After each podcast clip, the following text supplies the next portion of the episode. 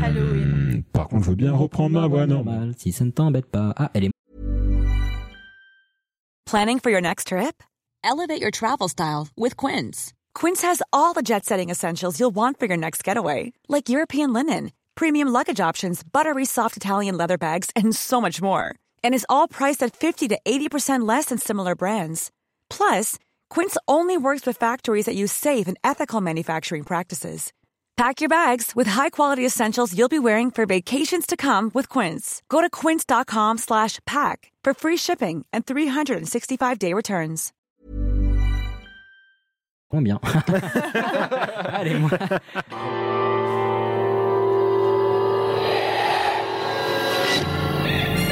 Qu'est-ce que c'est ce machin C'est un détecteur de conneries. C'est pour ça. Et maintenant, qu'est-ce qu'on fout Mais dis-tu nos conneries Tu veux que je lui dise d'aller se faire enculer Ce qu'il dit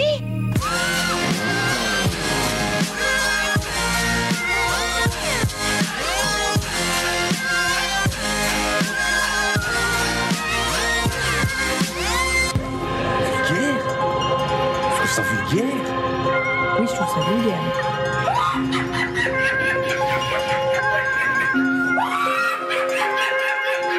Bonjour et bienvenue pour ce nouvel épisode de Pardon Maman, le podcast de vulgarisation qui traite des petits et des grands sujets pour les rendre les plus vulgaires possibles. Comme vous l'aurez compris, aujourd'hui nous faisons un épisode un petit peu spécial. Yes Il sort quelques jours après Halloween et nous avons donc décidé de traiter de sujets quelque peu effrayants. Aujourd'hui, avec moi pour vous divertir, j'ai une fine équipe à commencer par Juan, Bien le bonjour. Hicham et Camille. Bonjour. Donc Hicham a été remplacé par un buzzer vraisemblablement. Ok Hicham. Très bien, oui, c'est ça. Ok, Hicham, tu peux nous faire un sujet sur les animaux. Bon, voilà, j'espère que vous allez bien. Nous, en tout cas, on va assez bien. Euh, on, on est en, il me semble, parce que les, on est un petit peu en, en publication décalée, mais qu'on est quand on est en post euh, post week-end euh, Paris Podcast Festival, qui était très sympathique. Euh, bien post-week-end, ouais. Oui. mais oui, bah, forcément. Rappelle-toi qu'on en avait parlé au dernier épisode, qu'on était Oui. content de peut-être les avoir vus. Voilà, mais on a vu plein de gens sympathiques, on En a effet. vu des auditeurs, des auditrices, des producteurs, des productrices, c'était vraiment très très chouette. Euh, la remise de prix où euh, Anouk et Victoire, euh, deux de nos précédentes invités, ont gagné des prix. Mazel on est euh, Bravo, extrêmement ouais. heureux Ouais. pour elles. Elles ont fait un super travail et euh, plein d'autres personnes qui ont bah, qui ont gagné des prix magnifiques. Donc euh, voilà, c'était un très très bon week-end. Et puis bah pour notre part là on va faire un petit euh, on a essayé de d'éviter les, les, les sujets un petit peu éculés mais on va quand même parler un petit peu d'Halloween faire des, des, des trucs un peu qui font Parce qu'on aime bien. qui font un, un petit popper voilà On va tester. voilà De quoi on va parler d'ailleurs aujourd'hui? Ben écoute, ben je ne sais pas.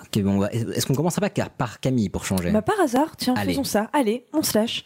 Euh, moi, j'aimerais vous parler de Gilles de Rais, euh, qui est un, un, un compagnon de Jeanne d'Arc, mais également un des premiers serial killers de l'histoire de France. Et le frère de Odile, Rais. Odile Mhm. absolument. Tout à fait, Oui, oui. Excellent. J'adore l'humour. Ah, voilà. Après, on va continuer avec Juan. Oui, absolument. Moi, je vais vous parler de Ed Gein. Je vais vous raconter l'histoire de, de cette personne et comment il a, il a inspiré euh, Le boogie. le boogie. Exactement, le boogie woogie. Cool. Après, ce sera Ichouchou. Eh ben moi, je vais euh, Il suite, à, parle, it's alive suite à un auditeur qui voulait que je fasse un sujet sur les animaux et ça tombe sur Halloween, donc je vais faire sur les animaux d'Halloween. Très bien. Voilà. Et, Bah, euh, et toi, patron? Ça me gêne toujours qu'on m'appelle patron. Mais... bah, Euh, moi, je vais vous parler des chef. Hein. je vais vous parler des clowns. Parce que les clowns, c'est des trucs qui font potentiellement un petit peu peur. Donc, je vais pas forcément vous parler que de la partie qui fait peur, je vais plutôt vous parler de l'autre partie d'ailleurs. Mais voilà, les clowns, euh, d'où ça vient, pourquoi, comment. Ok. C'est bien pour Halloween que tu nous parles de la partie qui fait pas peur. Ouais, c'est- Mais c'est bien pensé. toujours en habitude, on parle d'un sujet, partir du tout début et savoir pourquoi, comment. On apprécie. Eh ben, allons-y alors. Allez Gilles de Rais, baron de Bretagne, maréchal de France, ici présent, est accusé d'avoir horriblement et inhumainement tué environ 140 enfants. Spoil Beau palmarès. Oui, oui, ça, fait, ça fait beaucoup. là. au moment où ils ont dit 140, j'ai vu les yeux de- d'Ilias sortir des orbites et revenir dedans. Ouais, je sais pas, c'est pas, c'est pas négligeable quoi. Ah bah non, c'est pas négligeable. Mais non, tous d'un coup Bah attends, on y arrive, on y Ah arrive. oui, parce que sinon le sujet est très court. oui, c'est- voilà, c'est la fin du sujet. Donc non, en fait, je voulais vous, vous parler de Gilles de Rais euh, parce que euh, Gilles de Rais, c'est un personnage qu'on connaît un petit peu aujourd'hui euh, parce que quand on entend parler, on sait que c'est quelqu'un effectivement qui a été condamné. Bon, ça, on reviendra là-dessus, qui a été condamné et, et brûlé, envoyé au bûcher. Pour être honnête, je t'avoue que je n'avais, enfin, j'ai T'avais jamais entendu parler Ah, Moi non plus. Mais c'est pas, c'est pas bien grave. Hein. C'est pas non plus Ça, euh, ça le personnage historique préféré des Français. Hein. voilà. Si, son Euh, alter ego dont on parlera, t'en as déjà entendu parler. Mais... Oui, absolument. Et donc, euh, Gilles de Rais, en fait, euh, aujourd'hui, on le connaît un petit peu euh, à cause de ses méfaits et également parce qu'il a inspiré, tout à fait, euh, comme le mentionnait Juan, euh, Barbe Bleue. Ah, Charles oui. Perrault. Voilà. Ouais, on en avait parlé. Avec Euh, l'opéra Barbe Bleue. Tout à fait. Et donc, euh, il inspire Barbe Bleue. Alors, vous allez voir que c'est pas tout à fait le même type de délit, mais ça reste un mec euh, pas archi archi cool qui, en tout cas, a pété les plombs à un moment de sa vie. Oui, voilà. Donc, Gilles de Rais, en fait, il est né vers euh, 1404. On, voilà, on sait pas trop. Après le Moyen Âge, pile après. Non, dans le Moyen Âge. À la Bah fin non, du Moyen Âge. je crois que- je crois que c'était 1492, la fin.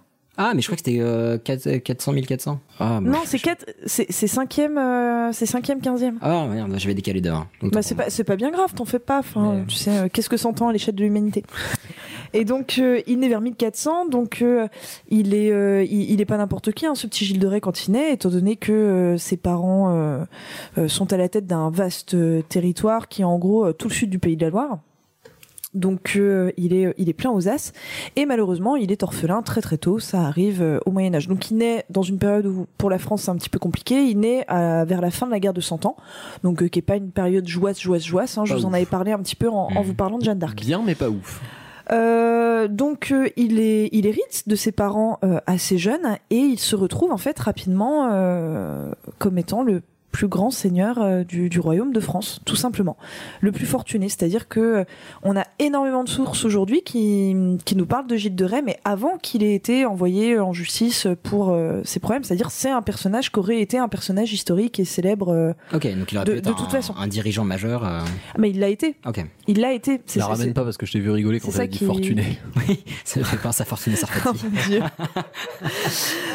Donc alors le principal rival euh, politique et économique de Gilles de Rais, c'est le duc de Bretagne. Voilà, le duc de Bretagne. Bon bah voilà, c'est l'autre côté de la Loire. Euh, comment? Non. Oui, non, on va, on va éviter.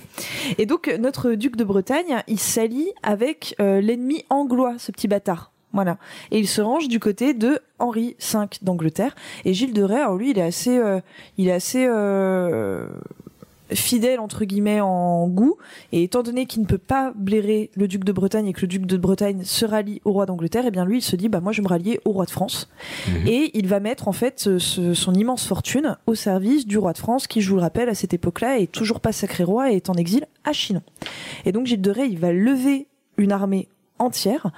Euh, et rien que ça, hein, ça nous montre à quel point il était riche, parce que lever une armée à l'époque, c'est euh, bah, Ah bah il avait pas des petits bras quoi. payer les hommes, payer les chevaux, payer les armes, bouffe. voilà, la bouffe, absolument tout. Il entretient une armée et il part à Chinon avec son armée se mettre au service du dauphin Charles. Et à Chinon, qui est-ce qu'il rencontre? Rigole Ah, parce que le- t'as dit le dauphin. dauphin, Ouais, oui. non, mais ça va pas du tout aujourd'hui. C'est- Ça va être archi long cet épisode. Bref. Bien.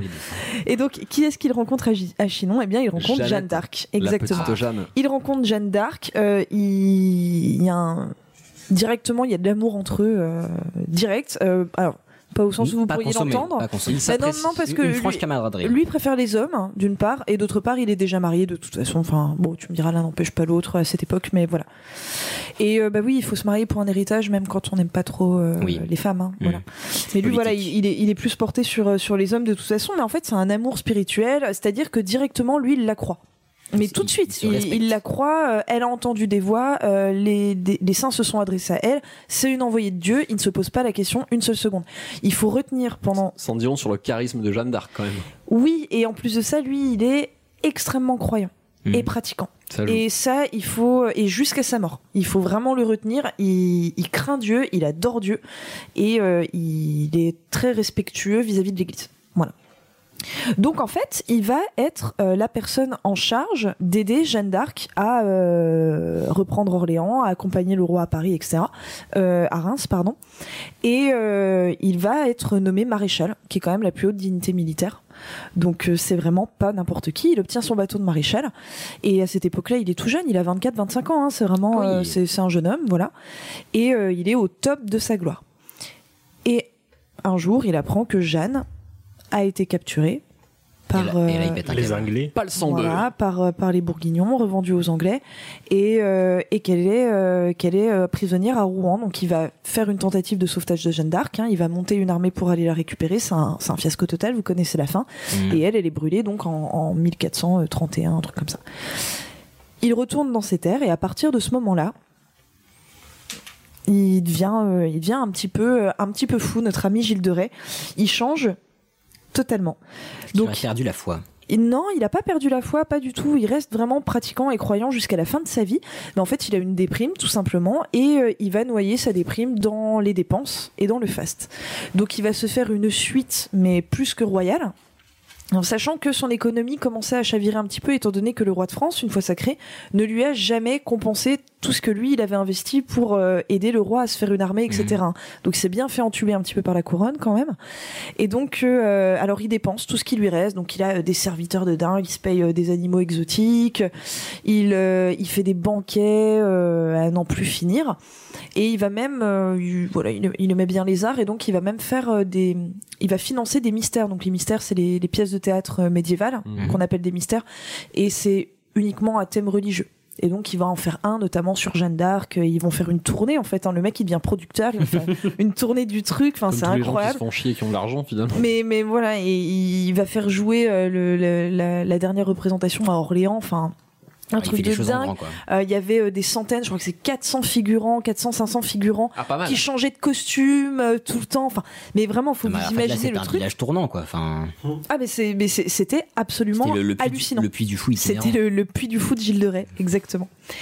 Et, euh, et donc, il dépense, il dépense, il dépense. Et sa famille commence à flipper euh, légèrement, quoi. Dis donc, Gilles. Euh, son épouse, elle lui dit, bah, tout à fait, écoute, Gilou, euh, là, tu, tu vas un petit peu trop loin. Tu dilapides l'héritage, Gilou. Et donc, en fait, sa famille va obtenir à ce qu'il soit mis, entre guillemets, sous tutelle financière. C'est-à-dire qu'il va plus euh, gérer la totalité de son argent et en fait, on va euh, mettre une partie de ses terres en vente. Ah oui, carrément. Exactement. Donc le duc de Bretagne, euh, bah lui, il est tout à fait content. Il va racheter des terres étant donné que ça se situe euh, bah, aux, aux portes de son duché à lui, donc ça lui grossit ses Pratique. terres. Euh, sauf qu'en fait, ces terres, elles sont revendues, mais avec une clause, c'est-à-dire que si Gilles de Rais se refait une petite fortune, il pourra les racheter. Au même prix. euh, au même prix, exactement. Oh. Et, euh, et donc ça, ça va ennuyer un petit peu euh, le duc de Bretagne. Alors il n'y a pas que lui hein, qui va être client des, des terres de Gilles de Rais, il y a d'autres personnes et ça va les ennuyer. Et donc le procès de Gilles de Rais qui va s'ouvrir un petit peu plus tard, il faut croire que ça a arrangé aussi économiquement des gens. Donc Gilles de Rais, son histoire, elle est politique, mais bon, il n'y a pas de fumée sans feu non plus. Hein, Mm. Puis lui, il a, il a admis une grande partie de ses méfaits. Et donc notre Gilles de Rais, euh, neuf ans après la mort de Jeanne d'Arc, il est arrêté en 1440. Il est arrêté un beau matin et en fait, il est arrêté suite à des longues années de rumeurs. Donc, euh, Pas que, j'imagine. alors non, non, à la base, l'enquête, l'arrestation et l'enquête s'est faite uniquement à cause de rumeurs de villageois qui traînaient. Ok. Donc, euh, que racontaient ces rumeurs? Eh bien, toutes les populations, en fait, aux, aux alentours du château et même les domestiques, certains domestiques de Gilles de Rais, racontaient que euh, bah, euh, il y avait beaucoup d'enfants disparus dans la région et que Gilles de Rais n'y était absolument pas pour rien. Donc on arrête Gilles de Rais. Euh, Gilles de Rais euh, explique que bah, les, enfants qui disparaissent en pleine guerre de 100 ans, euh, ça fait un petit peu... Enfin, il y, en a plein. Les Anglais en kidnappent pour demander des rançons aux parents. Il y a des enfants qui s'enfuient. Il y a des familles qui sont massacrées qu'on retrouve jamais. Enfin, c'est c'est le sbeul, hein, cette époque. Donc ça peut paraître crédible, mais ce qui devient inquiétant, c'est qu'on constate qu'il y a plus de 200 enfants disparus dans les, ouais, ouais, qui Ah ont oui. disparu en 9 ans dans les dans les alentours de, de- des châteaux que possède Gilles de Rais. Comme un petit effet Michael Jackson. Ouais, ouais, pourquoi pas. Oui. Donc l'église ouvre un procès et Gilles de Rais est enfermé au château des ducs de Nantes, euh, des ducs de Bretagne, pardon, à Nantes. Donc notre, oh là là, c'est pas la bonne page, dis donc. Est-ce que ça fait un dessin Je me disais, c'est bien le dessin sur ces notes. Non, non, c'était des notes du boulot. Je voyais que j'avais un entretien à faire passer demain. J'étais là, bah non, c'est pas ça, Gilles de Rais. Donc, bref. Gilles Doré avait un truc. Donc, euh, Gilles, euh, Gilles, Gilou, il s'est fait enfermer. voilà, il se fait enfermer, c'est pas cool pour lui. Et donc, on va commencer à énumérer les faits, notamment les domestiques de Gilles de Rais commencent à énumérer les faits. Donc, les faits, c'est que Gilles de Rais aurait fait enlever une grande quantité d'enfants. euh, en l'espace de voilà de 8-9 ans à peu près, euh, soit par euh, des enfin soit par euh, des, des personnes dans la rue, soit lui-même en fait serait allé enlever des enfants. Alors soit enlever des enfants vagabonds par exemple, des enfants orphelins dont les parents seraient morts. Ça, c'est facile. Voilà, des, des mômes Ouais. dans la rue, soit tout simplement en allant voir des familles qui habitent à proximité du château en disant bah voilà, on cherche un chantre, on cherche un échanson, on cherche du domestique. Ah, en faisant semblant de les recruter. Et en fait- Absolument. Et tu Hmm. files une petite pièce aux familles, et si les familles s'inquiètent parce qu'ils n'ont pas de nouvelles, bah oui, oui, mais en fait, bah, il Ça, a eu l'occasion de bah, partir ça se passe bosser bien pour lui, un- ouais, voilà. ça se développe. Oh là et puis de toute façon, euh, je veux dire. Les familles s'inquiètent pas tant que ça. Un jeune homme qui, euh, qui trouve une poste, enfin un poste dans une bonne seigneurie, il peut être amené à suivre le seigneur. Et donc du coup, comme les seigneurs sont quand même très itinérants à cette époque-là, on peut se retrouver sans nouvelles de son enfant pendant 2-3 ans. Donc en fait, la supercherie, euh, elle était, elle passait sans aucun problème. Voilà, ça ne choquait pas les gens. Euh, Il a profité du système, quoi. Mais est-ce ah mais c'était euh, c'était super bien euh, créé. Hein, Mais est-ce qu'on sait ce qu'il en faisait de ses enfants? Oui, alors est-ce que vous voulez que je rentre dans les détails? C'est ça ma question. Allez. C'est l'épisode ou jamais. Bah oui. Ouais, c'est l'épisode où jamais très bien. Donc alors ces enfants sont enlevés. Beaucoup trop contente. non, c'est horrible. Euh, alors, ce ne sont que des petits garçons. Euh, et ils ont, euh, je crois que les plus jeunes victimes ont 6 ans et les plus grands ont 15, 16 ans, quelque chose comme ça. Alors, je, commence, je Euh, commence déjà à faire Donc les ils sont hein. amenés, ils sont amenés au château. Donc il y a deux châteaux où ça s'est passé selon là où vivait Gilles de Rais. Ils sont amenés au château, ils sont bien nourris, bien habillés, bien logés pendant quelques jours. On engraisse un petit peu l'animal. Et ensuite, ces enfants, on les habille de, de, de, de robes de bure, en fait, de moine en quelque sorte. Euh, on les fait descendre dans les sous-sols de la demeure. Et là, il y a des, euh, il y a des, des cercles tressés au sol avec de la poudre blanche. Enfin, on est dans un rituel Oh là là, satanique, en fait. Et on, on, les, on fait du sacrifice humain. Et donc il était croyant jusqu'au bout. un- Oui, mais je vais vous expliquer pourquoi. Et donc, euh, voilà, les témoins racontent. euh, Donc ça, c'est beaucoup les domestiques de Gilles de Rais qui l'ont raconté, parce que les pauvres petits-enfants, ils étaient plus là pour le raconter. Oui, de fait, oui. Euh, mais donc euh, ces enfants, on les torturait, ça pouvait euh, se faire sur des, des semaines entières. Euh, on les regardait agoniser, donc euh, on, les, on les tuait de moult façons différentes. hein, vraiment, tout ça dépendait de l'enfant. Gilles de Rais apparemment avait une passion, c'était de s'asseoir sur l'enfant quand Oh il était en train de mourir et de le fixer. Si, si, c'est horrible. Camille. Pendant qu'il mourait. Mais si, absolument. Oh non. Euh, donc on les Trop tue. je ne C'est suis pas tard ensuite- pour faire un disclaimer ou pas? Je suis pas d'accord. Ensuite, Gilles de Rais les violait. Oh Ensuite, non. et si, Une fois qu'ils étaient morts, on est une fois qu'ils étaient Ah, morts. Bien sûr. Non, mais c'est logique, ça fait sens. Absolument. Et ensuite, euh, alors, il y a eu quelques, euh, quelques témoignages d'anthropophagie. Bah Ouais. ça me choque moins par Ouais. rapport au Oui, bah, reste. du coup, enfin, Voilà. une fois que tu y es. Dans tous les cas, le sang était récupéré et on servait du sang pour faire de l'encre pour euh, des manuscrits, des, euh, Ah des, Donc on a retrouvé des des- manuscrits des trucs po- sataniques. potentiellement écrits Non, on avec a, du sang on a, on a plus rien aujourd'hui, mais, Ok. euh, mais en tout cas, voilà, euh, il aurait fait des, euh, des écrits sataniques euh, euh, avec le sang de ces jeunes victimes. Et ensuite, eh bien, on, on les coupait quoi, euh, en petits morceaux. On avait des, Et des on petits pâtés. et on faisait des petits pâtés en croûte. Non, et on, on dispersait les corps, on les donnait, je sais pas, à manger au premier loup qui passait dans la région. Enfin, et on, on, on supprimait entre guillemets les preuves, c'est-à-dire qu'il y avait des domestiques qui passaient trois jours à nettoyer tout le sang, et puis hop, là, une semaine plus tard, nouvelle victime, boum, on y retournait. Oh non, De toute façon, pas c'est- encore Mais de toute façon, c'est- c'était une machine. C'était une machine hein, pour qu'il en tue autant. À 200 oui, quoi, putain.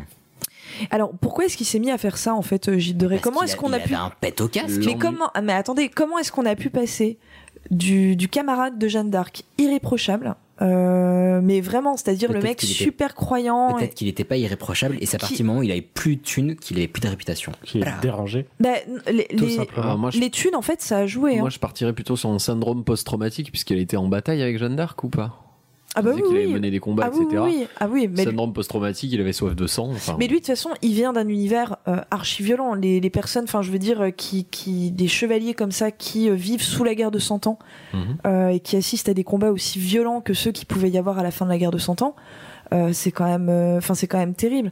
Oh bah de là à s'asseoir sur des enfants pendant qu'ils meurent et les violer non, non, après. mais bien sûr. c'est vrai Mais que en- c'est spécifique. En Ouais, fait, ouais. Gilles, euh, Gilles de Rais, alors quand on lui expose tous ces faits au, au tribunal, lui il dit, il dit ah non, pas du tout. Non, non, non, c'est euh, pas du tout. Et il va même avoir le culot de dire bah non, écoutez, c'est très gentil, c'est pas moi. Par contre, du coup, est-ce que vous pouvez me relâcher parce que j'ai des affaires en fait qui m'attendent à ma seigneurie, puis bah, j'aimerais bien y retourner, hein, euh, voilà. Et donc on va pas le relâcher, on va l'excommunier. Mm. Dans un premier temps. Et là- continuer le procès. Et Et, alors là, lui, il devient fou. Il devient fou parce que lui, il était allé se confesser, c'est ça qui est terrible. Il s'est quand même confessé pendant ces neuf années. Donc il a tout raconté dès qu'il butait un enfant. Le lendemain, il racontait à un prêtre. hein.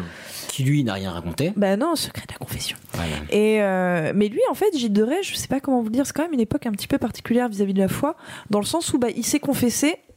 Mais en fait, il y peut rien. Il a, il a, c'est une forme de schizophrénie en fait. Mm. De lui, la façon dont il l'explique, c'est que bah il tue, mais il s'en veut tellement. Mais bon, comme il s'est confessé, bah Dieu lui pardonne, donc euh, ça passe. Mm. Et donc là, euh, on l'excommunie, on continue le procès, et lui, il va très très mal vivre le fait euh, bah, d'être damné, euh, d'aller en enfer, tout simplement. Ben tiens. Alors, Et donc, alors que le reste, ça ne le Dans l'espoir qu'on lui enlève euh, cette radiation euh, de l'Église, eh bien, euh, il va, il va avouer, tout simplement. Et il va finir par avouer. Et donc, euh, il explique que, euh, il, donc là, il va rentrer un petit peu plus dans les détails. Cela, je vous les passerai.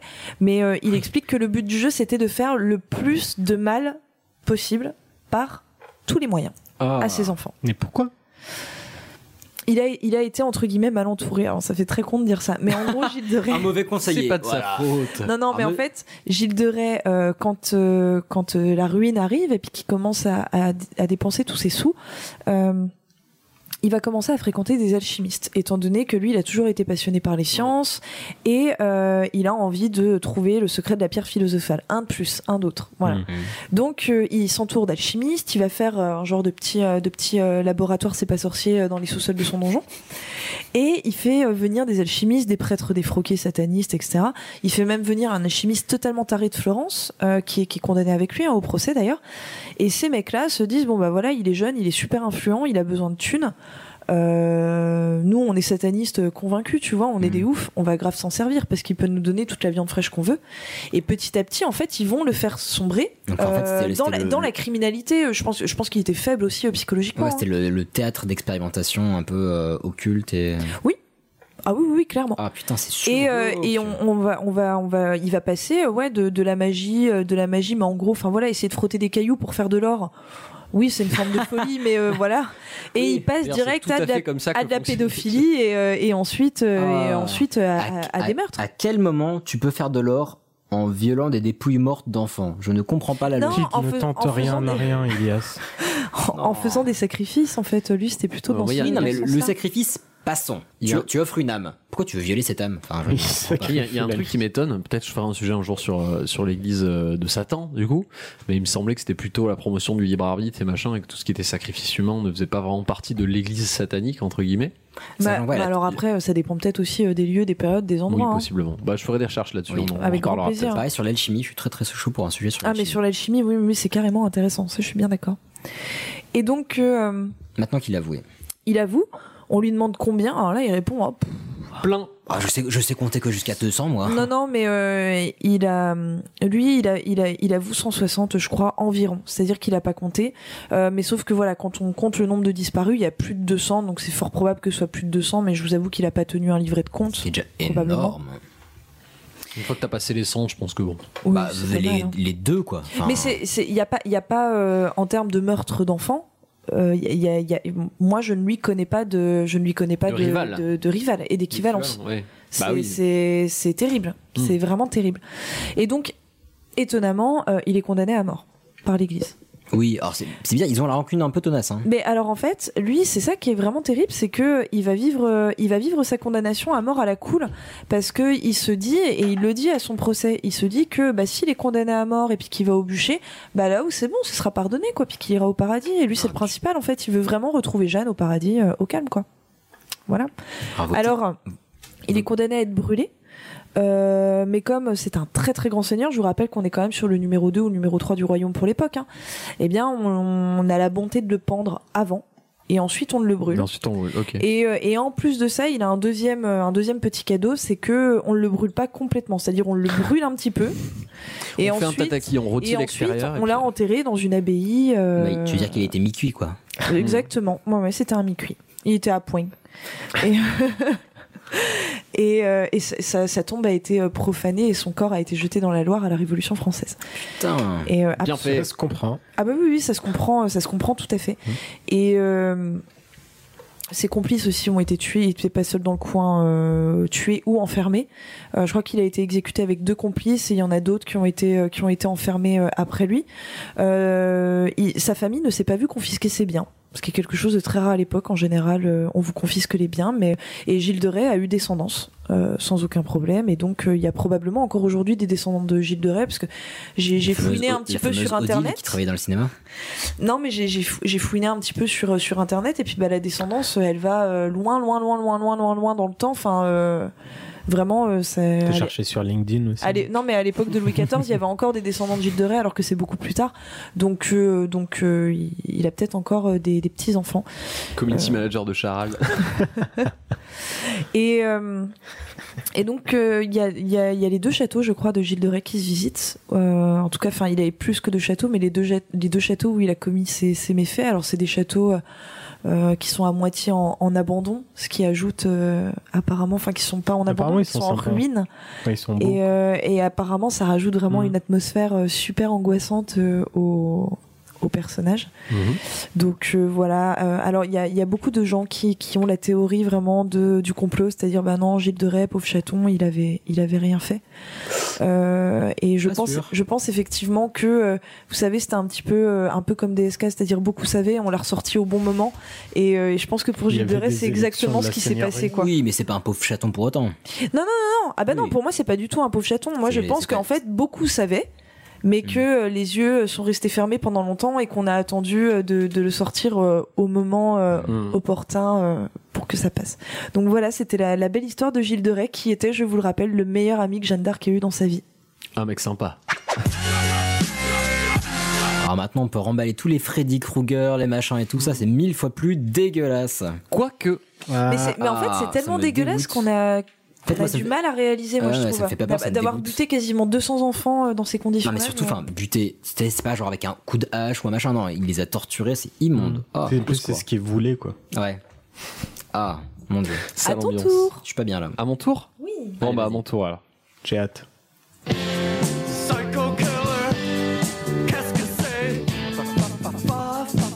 De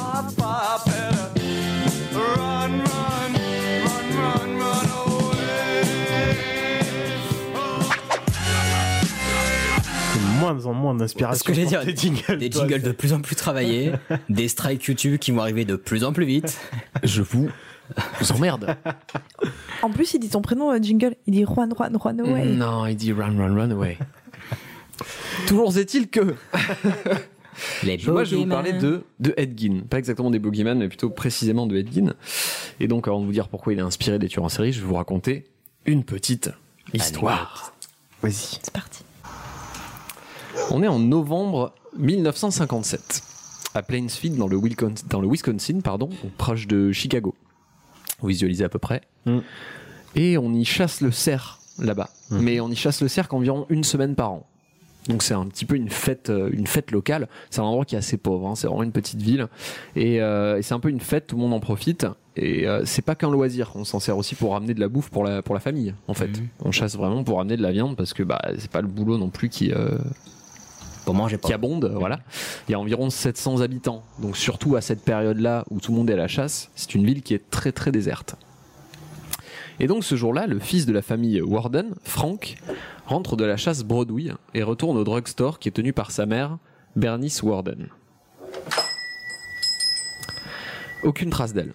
La seule trace présente, c'est une trace de sang qui mène jusqu'à l'emplacement où est normalement garée la camionnette de Bernice. Sur le coup, Frank se dit qu'il va contacter la police. Le problème, c'est que le shérif connaît un peu trop bien cette description des faits.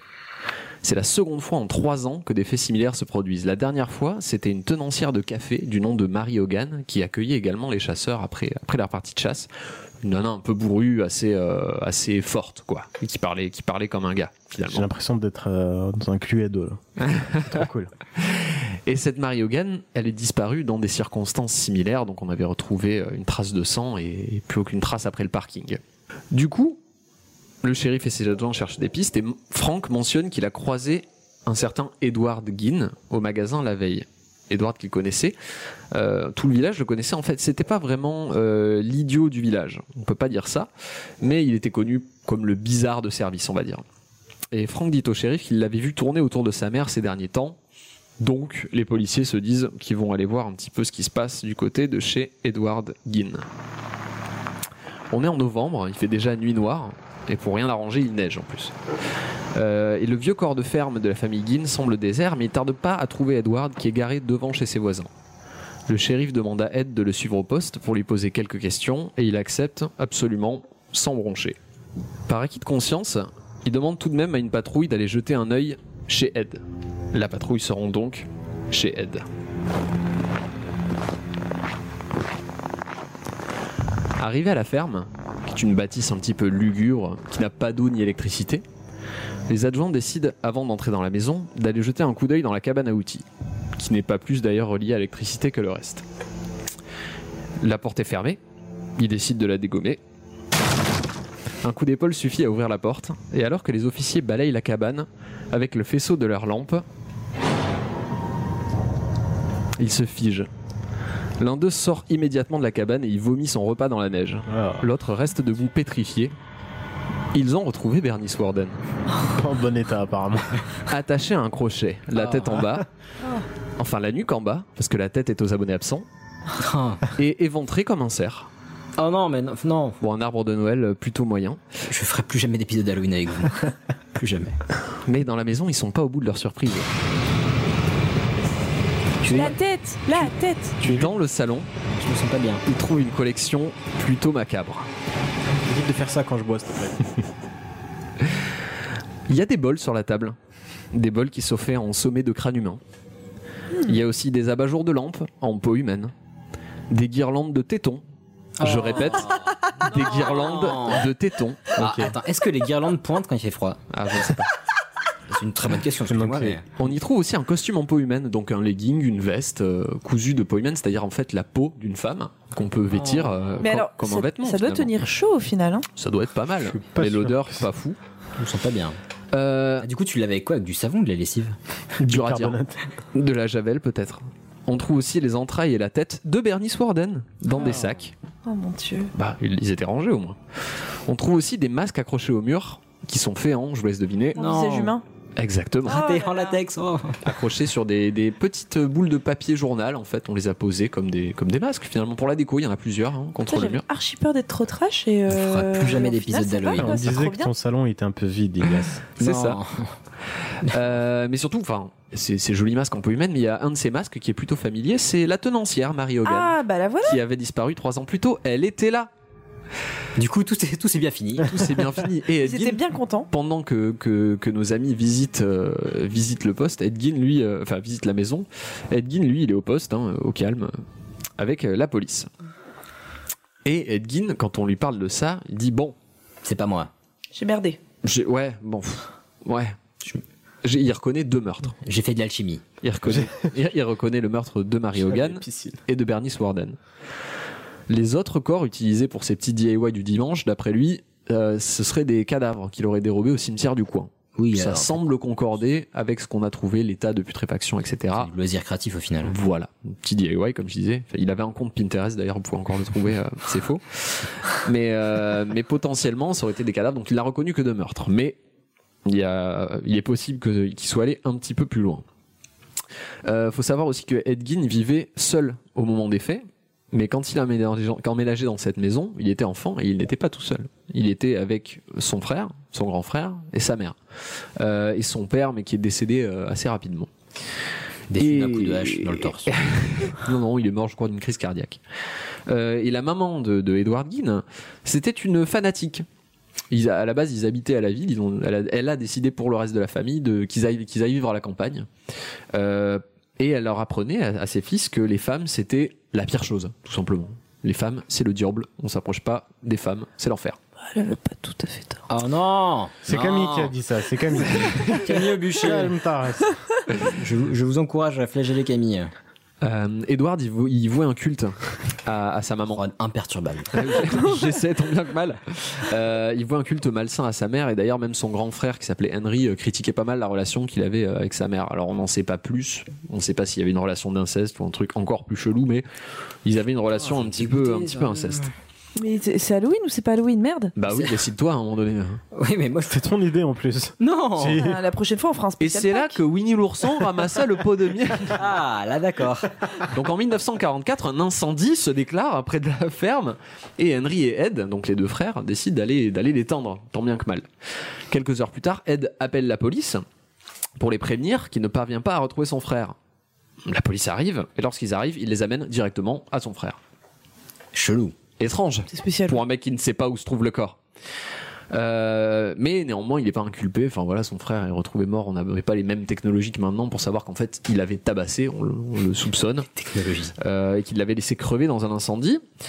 Après ça, donc Ed se retrouve seul avec sa mère, ce qui était ce qu'il voulait. Mais la santé de sa mère après la mort de son frère se dégrade. Euh, elle a plus aussi des attaques, elle se retrouve paralysée. Euh, et il reste à son chevet une année, toute une année, jusqu'à ce qu'elle rende l'âme, alors qu'elle était paralysée dans son lit. Et du coup, Ed se retrouve tout seul dans cette maison, abandonné à un monde qu'il ne connaît pas. En fait, on ne lui a jamais appris à s'adapter au- au monde Mhm.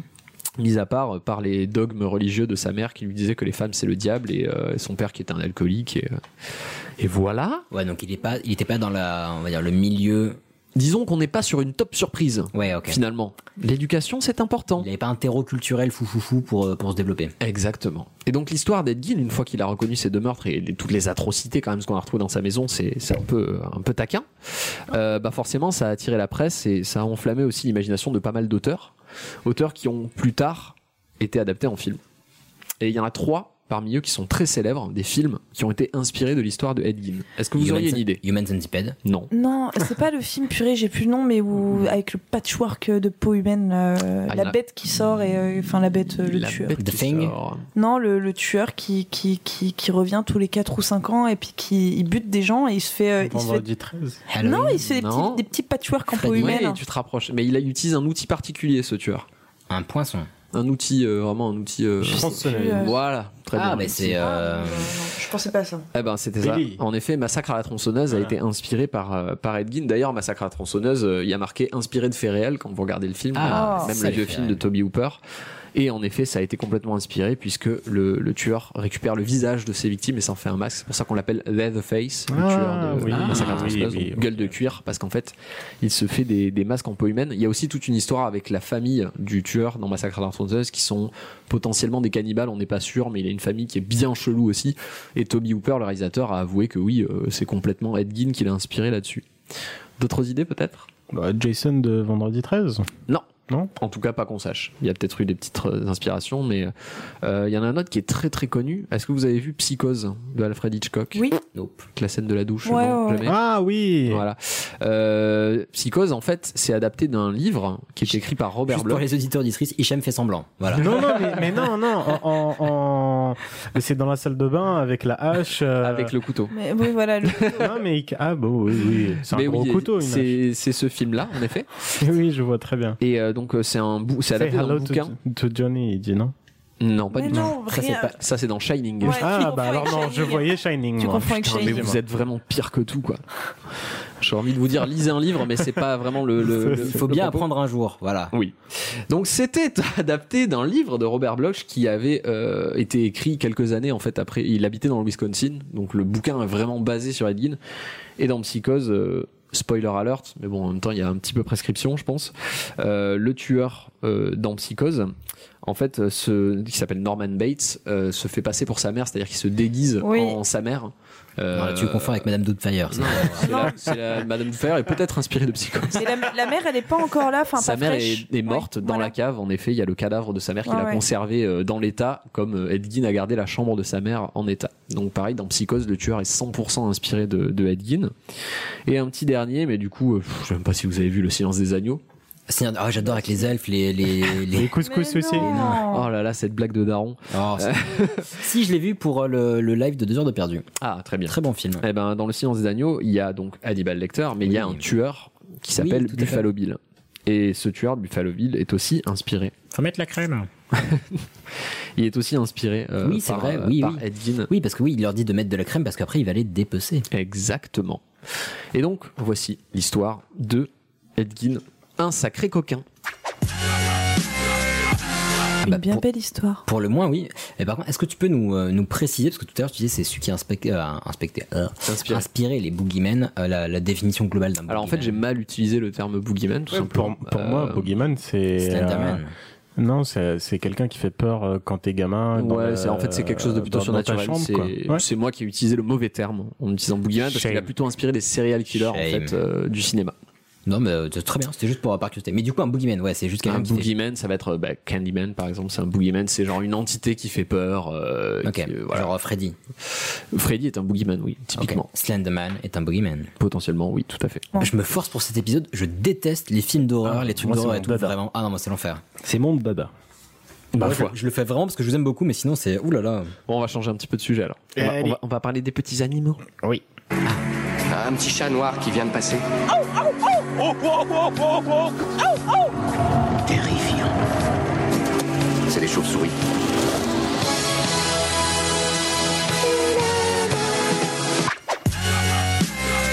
Je crois qu'il existe une peine euh, au niveau législatif pour quand on coupe une chanson de Mais Michael Jackson. j'ai- à la base, je voulais, je voulais la, la, la faire durer pendant euh, les 3 minutes 50 de, de, Oui. de la chanson. Non, mais ça va encore plus long en fait. Ouais, Faisons comme ça. autant pour moi. Mais bon. Donc, on est à Halloween. Halloween. Ah une fête qui est supposée. Alors, Hicham a le droit de faire l'accent, pas toi, Juan. Pardon, je tiens à le dire. On peut le faire avec l'accent allemand ou pas Ça y est, ça commence. On se calme pas fini ma première phrase. C'est euh, une, une fête qui fait peur. On est tous d'accord. Et qui dit Halloween dit maison hantée. Oui. Non, pas la lettre T, Ilias. Et, euh, et, et c'est pas une maison hantée s'il n'y a pas un chat noir au rebord d'une fenêtre, un hibou qui ulule, quelque part pas très loin, euh, une énorme toile d'araignée qui fait chier tout le monde, ou carrément une chauve-souris qui pend sur le plafond. Enfin, on dirait que t'as eu des mauvaises expériences Airbnb, mais euh, non mais c'est non mais en, en général quand on pense à maison hantée, il y a toujours ces petits trucs qui, qui qui vont avec. avec un éclair. Aussi, aussi, mais c'est pas un animal. Et un grand C'est arbre. vrai. C'est vrai. Une sorcière sur un balai. Et, et c'est pas un hasard qu'on ait pas, le- enfin que qu'on ait les animaux que je viens de citer et pas un lama ou un lémurien, parce que bah c'est la société occidentale. Le lama aussi, zombie. aussi, aussi, mais c'est surtout c'est des Ou un animaux. lamentin, parce que c'est vachement plus dur à trouver. Mais surtout, Laisse-le parler, putain de merde. c'est surtout que c'est des animaux qui caractérisent la vie nocturne. Ah Voilà. Alors que du coup, si les dauphins étaient des animaux nocturnes, il y aurait peut-être des dauphins. Mais aussi Des c'est parce que d'Halloween. c'est parce que aussi c'est des prédateurs. Oui. Ah, Voilà. Mais il on y a que des prédateurs. pas quasiment. Le Non, chat noir, c'est pas vraiment un prédateur, mais bon, Bah, Bah, non, mais si, les chats, c'est on, aurait, on aurait pu ajouter le ratel. Euh, Oui. ouais. La terreur. ça, ça aurait été vraiment euh, thème Halloween. Mais bon. Ah là, par contre, c'est vachement plus flippant. Viens, on fait un film là-dessus. Vas-y, vas-y, vas-y. Donc, c'est des animaux qui ont une activité nocturne mystérieuse. Et on sait pas trop ce qu'ils font vu qu'ils sont souvent dans, dans le noir. Et, et du coup, bah, ils sont devenus euh, depuis très très longtemps des sortes de superstitions entre guillemets. Mhm. Et en plus de tout ça, toutes ces bêtes-là, elles sont noires, gris foncé ou marron. Donc elles se fondent dans la nuit. C'est ça, donc que des couleurs sombres, des couleurs qui se marient bien avec la peur, surtout à l'époque où on éclairait tout avec des bougies ou des lampes à huile. Mhm. C'est pas bête, hein Il y a pas une histoire de familier des sorcières aussi? Des? Les sorcières, elles avaient des familiers, tu sais, des animaux euh, qu'on Ah. met souvent avec les sorcières, et c'était souvent ça, les hiboux, les chauves-souris, les chats, les Peut-être. pas les mêmes animaux. Probablement, si tu le dis. mais euh, C'est un très gros peut-être. non, mais euh, il y, a tellement de choses euh, à dire. Non, mais sérieusement, il y a Il y a tellement d'époques. non, il y a tellement de choses euh, À dire. dire. Où il y a Mm. tellement d'animaux euh, que euh, en fait je vais me, me On peut pas faire consacrer des généralités. Que je vais surtout me consacrer à juste sur deux animaux. D'accord. Ok. Et je vais Et quels commencer. sont-ils? Je vais commencer par l'animal le plus caractéristique d'Halloween pour moi en tout cas, Le dauphin. le chat noir. Le chat noir. Ah, Exactement. Le chat noir. On a tous entendu la phrase Oh putain, il y a un chat noir, ça porte malheur. non. Oui, parce que j'ai vécu à Toulouse. T'avais un accent toulousain. Ah bon? Ah oui. Ouais, j'ai pas essayé pourtant. Euh, mais enfin, si, on a tous entendu cette phrase-là. Oui, en tout cas, on voit, de, on voit de quoi ça parle. Voilà, mais on n'est pas certain de l'origine de cette phrase-là. Voilà. J'enchaîne. Le fait, que les chats noirs, le fait que les chats noirs portent malheur, tu Ouais. veux dire Ah, Ouais. Ah putain, j'avais a- entendu ça, enfin je savais Mais la raison. en fait, mais... il y, a- il y a plein, plein, plein d'hypothèses. Euh, parce que t'en as quelques-unes. oui, j'en j'en ai quelques-unes. Il y en a certaines qui m'ont assez plu. Et elles vont, elles renforcent un peu, le- un peu la position du chat noir de Halloween. Enfin, Mhm. voilà, qui, qui soit un animal d'Halloween. Mhm. Euh, L'hypothèse la plus probable serait qu'au XIIe siècle, la légende que les sorcières se transformaient en chats noirs pour pouvoir se déplacer facilement sans qu'on les repère et pour enlever les, les enfants de leur Oui, maison. C'est que rien de plus facile qu'un Le- chat le, pour. le euh, chat, ouais, il tire comme ça avec ses petites dents. Non mais déjà pour se déplacer en ville pour pas qu'on voit ouais, la sorcière D'accord. et puis après rentrer à la Cat maison size. et voler et voler les enfants. Mais au retour, il fait comment? Enfin, elle fait comment? Bah elle les tue et puis elle les mange et puis elle se démerde. Mais c'est compliqué de les Non, C'est une grande dame. Pour, je pense qu'en fait, elle se déguise en chat pour se déplacer et qu'une fois arrivée, elle revient sur son Exactement. Oui, non, mais une fois qu'elle est arrivée et qu'elle dit je repars avec l'enfant, elle fait Mais elle comment? est pas obligée de repartir avec l'enfant. Ah, elle tue l'enfant sur place Oui. D'accord. Ok, merci. Et, et avec la, la- la propagation du mouvement de la sorcellerie en Europe et aux États-Unis, le chat noir est devenu automatiquement rattaché à la sorcière et donc à Halloween. Ouais. Donc ça c'est une des propos, des hypothèses, des, des, des, des fameuses hypothèses. Il y en a une autre, c'est la version du, du, du chat noir nocturne euh, qui, qui date euh, des, du pharaon, des pharaons, Mm. l'époque des pharaons. C'est à la base un animal divin Ouais. Qui symbolise euh, le pouvoir de Bastet. Oui Camille. C'était quand les pharaons? C'était il y a très très longtemps. Euh, de Bastet. Moins 5000. Non, Moins ça- je sais 4000. pas, ça a duré archi. On reprend Bah sur oui. Bastet. Bah oui, Bastet. C'était Euh, le dieu de quoi? Bas- quoi? C'était c'était un dieu, non? Oui, c'est la fille de Ra, le dieu du soleil.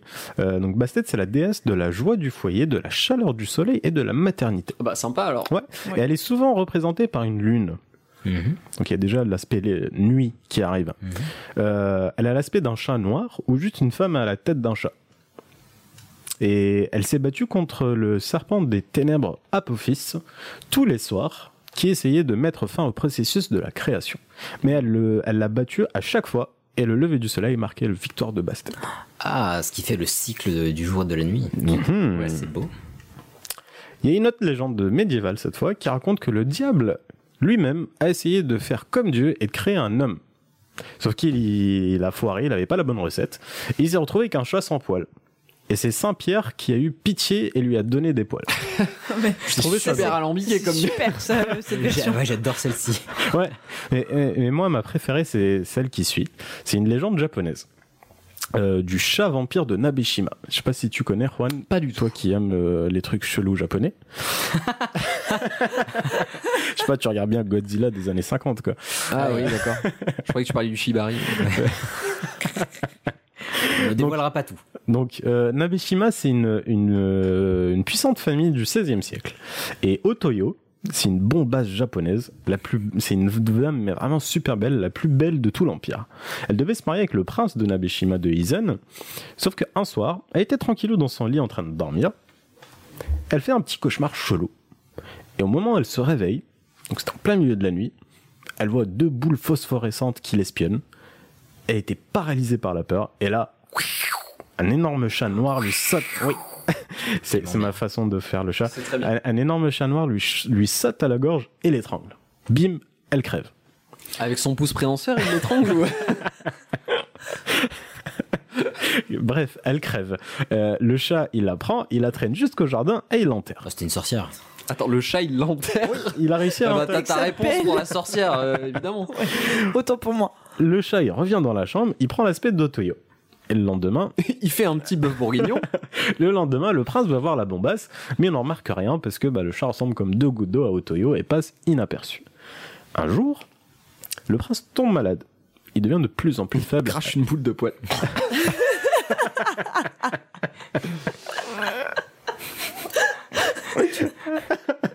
Tu peux pas autant rire à cette blague, Hicham, tu ne peux pas. Je Ouais, m'y je me sens mal pas. du coup.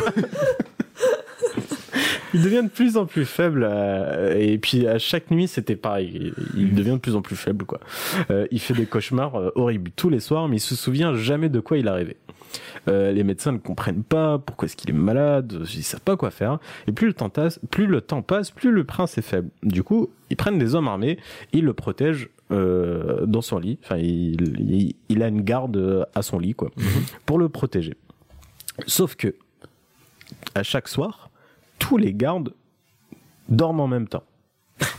Super les mecs. Ah bah génial les mecs. Oh, ta garde. On va faire une ronde. Je vous propose qu'on dorme tous Non, en même temps. Ils, ils sont, ils s'endorment tous au même moment.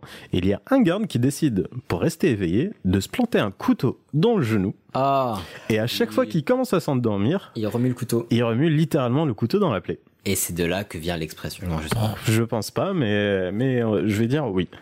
Euh, et, et un soir, il voit Otoyo qui s'approche du lit, mais il l'empêche de passer. Le lendemain, pareil. Elle essaye de venir, il l'empêche encore de passer. Et on remarque, ça continue, et on remarque que le prince Dormait très bien ces deux soirs. Voilà. Non, mais il a, il a arrêté euh, Otoyo tous les soirs, elle passait plus. Et là, le, le, le prince, mais il pète le feu. Et donc, on a remarqué que le problème, c'était Otoyo.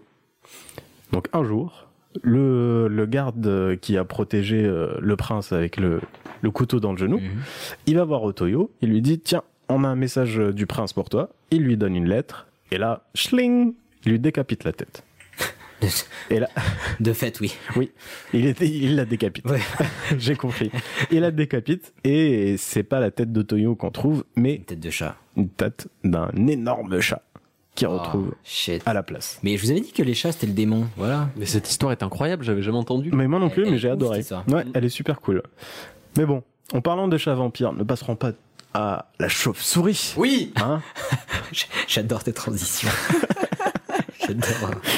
Alors oui, la chauve-souris se nourrit bien de sang. Je sais que vous vous posez Pas tous toutes, la pas question, toutes, pas toutes. mais c'est juste une seule espèce Oui. qui fait ça. Les autres se nourrissent principalement d'insectes. Ou de fruits. Il y a des chauves-souris frugivores. Oui. Euh, il y avait un- une virgule dans mon texte. J'allais le dire, D'insectes mais ou de fruits. ou de fruits.